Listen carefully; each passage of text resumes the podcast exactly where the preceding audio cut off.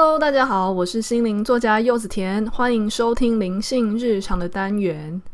我在录这集的时候，想想我好像有一阵子没有录灵性日常了。不过我发现啊，虽然我没有录灵性日常，但因为之前谈了很多柚子甜会客室的单元，那我在后台是看得到数据的嘛。我发现哇，大家很喜欢柚子甜会客室的系列。是不是因为对谈是比较有，因为有不同的声音，所以会感觉比较有趣，有一种好像真的在激荡什么火花的感觉。所以我发现前五名吧，几乎有四名都被柚子田会客室包办了。当然，你也可以说哦，因为柚子田会客室，可能那一些受访的作者或是来宾，他们可能也有自己的读者。会想要收听，所以这样子加起来流量自然会变大。不过我有发现啦，因为我自己其实也是经常到处受访要对谈的一个作者嘛，所以我大概知道作者喜欢被怎么样去访谈。那又或者是我会知道作者会觉得怎么样的访谈比较有质感。我之前在受访的时候，我经常会遇到别人。的主持人，他们可能没有太多时间看书，可能就是目录翻一翻，然后重点翻一翻，就就写那个访纲了。其实作者都是看得出来的。但以我自己来说，因为毕竟我自己在做 podcast 的时候，比较像是一种兴趣使然。我自己也很想认识这些作者，我也很希望跟他们有一些火花产生。所以我是真的会认真把书读完，然后糅合自己的一些想法跟经验。它比较像是真正的对谈。如果有听节目，就会发现我跟对方呃聊天的时候，不是我一直丢问题，对方回答而已，比较像是我们彼此擦撞，然后彼此各自有一席之地的分享各自的经验。或许也是因为这个原因，所以大家很喜欢听吧。好。那如果大家喜欢的话，也是先别忘了在 Apple Podcast 让我知道你的感想，请请给我五星好评，然后或是也可以私讯粉丝团柚子甜播心事回馈我。好，那我们就进入正题啦。录这集的时候呢，我刚从平溪县的小旅行回来。我在这次旅行的时候，其实我本来 只打算在瑞芳那那一带看看，顶多去一下附近的猴硐。虽然我以前呃几年前平溪县很红的时候，我就已经去过两三趟小旅行了。不过因为疫情的关系，反正也没有办法出国嘛。再加上我今年本来就打算，因为呃比较多时间在家里，我觉得会闷坏，所以每个月就打算花一些时间，比如说一个礼拜，或者是呃每次两三天，然后一次，然后一个月可能去两次这样子。去找一些以前去过或是没去过的地方，再深度的走走。结果这一次去瑞芳的时候，有发现其实时间还算有点多，那干脆就把平溪线上以前走过或是没有深入走过，或是根本就没去过的一些小站全部都走完，包括就是人烟超级稀少的菱角啊、望古啊这样子的小站，我都去过了。那些小站平均你下去，呃，那个站，比方说菱角好了，你去看个古厝，看个瀑布，晃一晃，拍个照，回来差不多就是一个小时后，你就可以等到回，就是下一班列车把你载去下一个地方了。其实还是一个蛮方便、适合单独旅行的地方。那这一次我在某一天的时候啊，我呃，我想说，那我去三貂岭好了。原本没有想要排三貂岭，是因为以前虽然有去过，但就是这次没有打算把它放在计划里面。可是我跟大家说，如果你曾经在平溪线上来回搭几趟的时候，你就会发现，妈呀，三貂岭也太漂亮了吧！平溪线本身就是一个身边平常经过的景观就已经很美的、很美的地方。那个火车基本上是那种旧旧的橘色的那种小火车，而且会鸣笛那种。那旁边的那一些树啊，枝叶都很茂密。那你在那个火车经过的时候，它就会这样拍打的窗户，或者你可以看到很深的河流，然后一些谷或是湖穴等等的。因为平溪县以前是开采煤矿的嘛，所以这一些旁边的景色啊，很多都是以前挖矿的村庄，后来又算是废弃吧，因为后来就是煤矿坑都封了。所以这一些小镇，它遗留下来的一些算是遗产吗？算是一些特色的景点、特色的古迹，然后也因为没有太多外来的商店进驻，保存的还蛮好的。经过三貂岭的时候，想说也太美。几年前我曾经跟一位布洛克朋友在三貂岭喝过咖啡，印象就很好。所以某一天我就想说，好，那我我去三貂岭看看好了。反正那天也没有特别多的计划，再加上三貂岭太美，经过的时候会觉得没有在这边中途下车，好像对不起自己，所以我就安排某一天的下午就去三貂岭了。不过因为我出发的时候刚好是梅雨周，不幸中的大幸是，虽然是梅雨周，但是那几天算下下停停，下下停停。一开始没有下很大，所以到三貂岭的时候呢，在小雨中前进。那在这样的情况下，很刚好的遇到了某一间餐厅。那时候大概已经下午一两点、两三点了。三貂岭是一个很奇特的车站，它下车的地方是旁边没有道路的，它是一个算蛮小型的站。而且你下车之后，你要走很长很长很长很长，还要经过一个像地下道的路，你才会走到村庄那边。它是一个很遗世而独立的小车站。我在那边走了很久的时候，也大概一两点，路上没有遇到什么人，觉得三貂岭天哪，这边也太荒芜了。而且那时候是周末哦，结果发现其实旅客最后都聚集到某一个地方吃饭的，就是靠。后面有一些什么咖啡厅啊、文青咖啡厅啊，还有一些餐厅，就是有点靠近步道和停车场的那一块，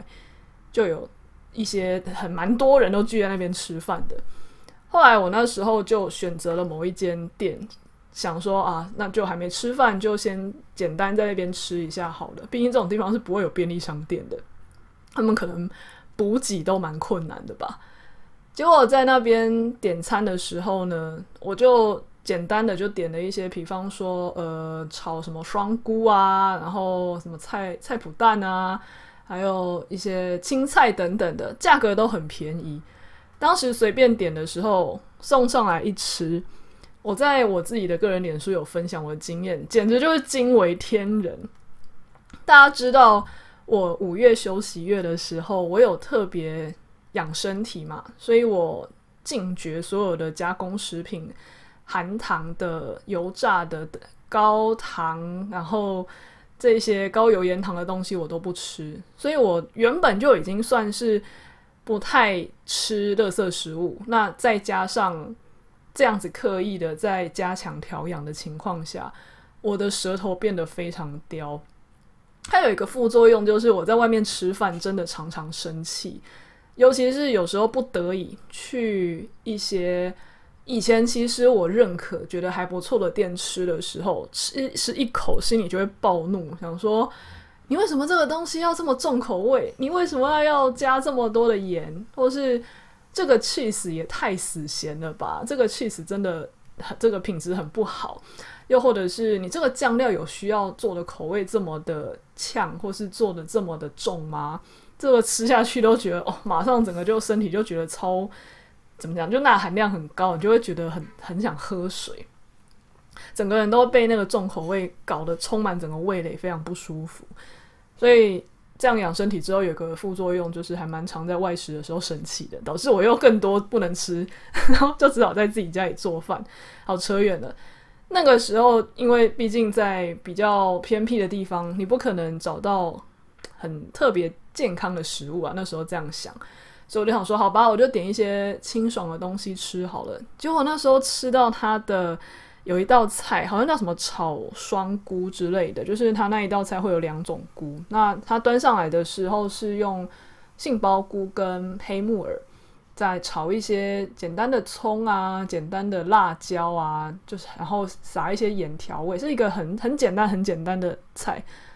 但是我一吃进去的时候，我整个味蕾很多平常没有没有被碰触到的地方，就整个被点燃，眼睛发亮。我那时候超震惊，我想说，为什么这个杏鲍菇只是简单的清炒就可以这么鲜美、这么甜？要知道，因为我平常已经舌头很挑了，我没有办法吃呃太重口味的东西，也没有办法吃那一些不够有天然的原味的东西。所以我还蛮依赖传统市场的，连之前在传统市场，他们号称说，呃，什么前一天凌晨特地从什么南部某一个地方什么再过来最新鲜的那一种菇，我拿回家煮都没有这个在山上吃的杏鲍菇好吃。我想说，等等，你是我刚刚要吃的时候，你才刚从后院摘下来吗？应该是不是啦，就就有可能栽培的方式，或是我也不晓得，就是。有不一样，但我那时候吃下去的时候，我整个超级震惊。我想，那我平常吃的东西到底是什么？虽然我之前就有曾经在书上看过这一种农产品啊、蔬菜啊、水果等等的东西，最好是越新鲜吃越好。它冰越久，它越没有那种食物的气。你要讲玄一点是这样子，又或者是你要讲比较嗯客观一点的说法，就是。它其实脱离树上之后，或是脱离土里之后，它的营养就在流失了。我有时候常常蔬菜我没有办法天天去市场买，所以我可能买了好几把就先冰冰箱。你过了两三天，你吃那个口感就是不一样，它还是有那个蔬菜的形状，还是有那个味道，可是你吃起来就已经不是一开始那种新鲜感了。其实我这一次吃到那种杏鲍菇是更上一层楼，你就算。吃到市场当天回来最新鲜的，也没有你在这边吃到的新鲜。那为什么我会说味蕾很多地方都被打开了？就是因为以前没有吃到那么多新鲜的东西，所以味蕾那些地方接收到刺激，大脑很惊讶，想说怎么会有这有这样子的味道？好，那不只是这个杏鲍菇。那它的那个新鲜程度让我觉得，哦天哪，我一个人可以吃两盘的程度。还有其他的，比方说青菜啊，比方说它的油豆腐，油豆腐其实是可圈可点的。如果放在一般台北的话，一定会变成是招牌的程度，因为它很新鲜、很甜美。但在那边就变成一个中规中矩、没什么特色的东西。外面的油豆腐常常吃一吃会变成有种酸味，要用很重的酱去盖过去。但那边的油豆腐我吃起来完全没有任何一点酸味，就是甜甜的，然后豆香的感觉。哦，所以我很意外的是，一天到晚在这个都市，感觉美食很多、选择很多的城市，结果。你不得不说，可能因为店租吧，大家就是物价高涨，大家为了省成本，就必须要不断的削价竞争，所以花在食真正食物上的钱就不可能太高，所以一天到晚都吃到高油盐糖、高精致淀粉，然 后很多重口味调味的东西，所以我在台北吃饭真的很常生气，没想到在一个山边的小城吃到。这么美味的东西，就觉得哦天呐天呐，实在太不可思议了。好，大家如果去三貂岭的话，可以找到一间叫做阿朱姐肉羹嘛，应该是这个名字。诶，我有点不太确定，所以大家如果有兴趣的话，可以去我的 IG，我的 IG 就是搜寻柚子甜就可以找到了。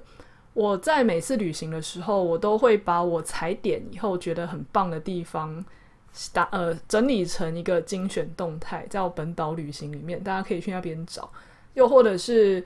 大家如果在 IG 搜寻“柚派生活”，那个“柚”是柚子田的“柚”，也可以找到我当时在这个地方打卡的照片。好，我要分享这些东西是为什么呢？是因为啊，之前也在旅行的过程中有分享给大家说，我发现我现在的。体重跟体脂都变得很低，甚至在旅行的时候用到一台还蛮高级的体脂计，它可以算体内年龄。我的体内年龄竟然是二十一耶！我现在已经三满三十五岁喽，体内年龄竟然是二十一，甚至隔天早上再量一次的时候变成十九，因为可能有一些成分不知道代谢掉了吧，数值又变得更好，十九诶，我现在三十五哦。很多人就会很羡慕，想说：天哪！如果到了三十几岁还想要去好好吃饭、好好睡觉、好好养生，到底该怎么做？我每次遇到这样的问题，都会有一点难以回答，因为对我自己而言，我的经历就是：你只要开始吃原形的食物，然后不要吃高油、盐、糖、高精致淀粉的东西。然后专心的活在当下的吃饭，你的身体本来就会自己挑，所以我自己是这样上来的时候，我就会觉得还好吧，这个不是这样子做，身体就很聪明自己选吗？可是很多人好像很难做到。我觉得有一个原因是，可能有些人是上班族，没有办法自己煮，然后甚至不知道怎么样去辨认食物。比方说好了，他可能觉得。诶，好，那不要吃高油盐糖的东西，那我就吃一般清爽的便当就好了吧？诶，可是，一般清爽的便当里面，它的饭只要够多，它其实也是精致淀粉啊，白米饭就是精致淀粉嘛。那有时候那一些配配菜，它可能也是用很多油炒的才是香的，又或者是它的酱其实下得很重，那酱里面其实也有可能像酱油膏啊，或者是。还在调很多菜，为了好吃，在调味的时候其实会加很多糖的，又或者是可能吃一些东西看起来很健康，可是它也许是用很多油去炒才会这么香，所以也许它看起来是圆形食物，可是它的做法或是配料或是它的新鲜度，并不足以让我们吃完之后觉得哦，让身体知道这个就是圆形食物。所以在这样子很困难的情况下，我觉得还是有一些方法可以分享给大家。那刚好前几天我在图书馆晃的时候呢，我看到一本书叫做《吃对很重要》，教你辨识日常食物的四十二种方法，作者是张雨婷 Lily。好，那那为什么我会觉得这本书很棒？去图书馆逛到的时候，翻了以后。觉得哇，太棒了！我要把它带回家，就是借回来看。看到一半觉得 OK，我直接上网也买一本回来珍珍藏好了。因为这本书它其实在帮我们生活中会遇到的食物做了很多的仔细的分辨，告诉你要怎么样去挑选好食物，告诉你什么样的东西是加工食品。比方说好了，最第一开始的第一章，他就在讲，其实早餐店的三明治有非常多的危险。光是抹酱，其实外面的美乃滋啊，或是奶油啊，它常常都是用那种什么乳马铃，但其实这个东西是很不健康的，那也会囤积，造成三高的反式脂肪。还有就是我。因为我吃素，其实我根本就不知道火腿是怎么做的。可是书上有说，其实早餐店的火腿很多是用下等的杂肉，比方说鸡的杂碎，或是猪肛门肉，加上香精、红色素、大豆蛋白、粘着剂、调味料、嫩精、防腐剂、亚硝酸盐做成。一百斤的绞碎肉可以做出一百三十斤的火腿，所以除了碎肉以外，有三十斤的不明物质。你光是看到个火腿就有这么多的呃问题在里面的时候，我就忽然想到，我之前呐、啊、虽然是不吃肉，可是因为我不是因为宗教信仰，我是因为怕那个味道，所以我不吃。那有时候如果赶时间，然后我没有注意到三明治里面有火腿的话，我还是会咬下去，结果咬下去我都会吐出来。以前我都觉得那是因为我讨厌肉味，现在我发现有可能不是纯粹讨厌肉味。而是因为身体就是因为不喜欢这些加工的，或是这一些比较不好的肉的味道，所以我身体就会自动帮我排除。那更不用说，他说美乃滋如果是真的像餐厅一样，他们自己打的那种美乃滋的话，其实会是乳白水的那种状态。那但是如果是外面那种合成美乃滋啊，它就会比较硬挺，甚至就是也不会放不会坏。但其实像美乃滋这种东西是蛮容易坏的，更不用说 cheese。cheese 这件事情，我最近更有感觉，是因为呃前阵子我去一间我以前很喜欢的，算是美式早午餐店吧，我去点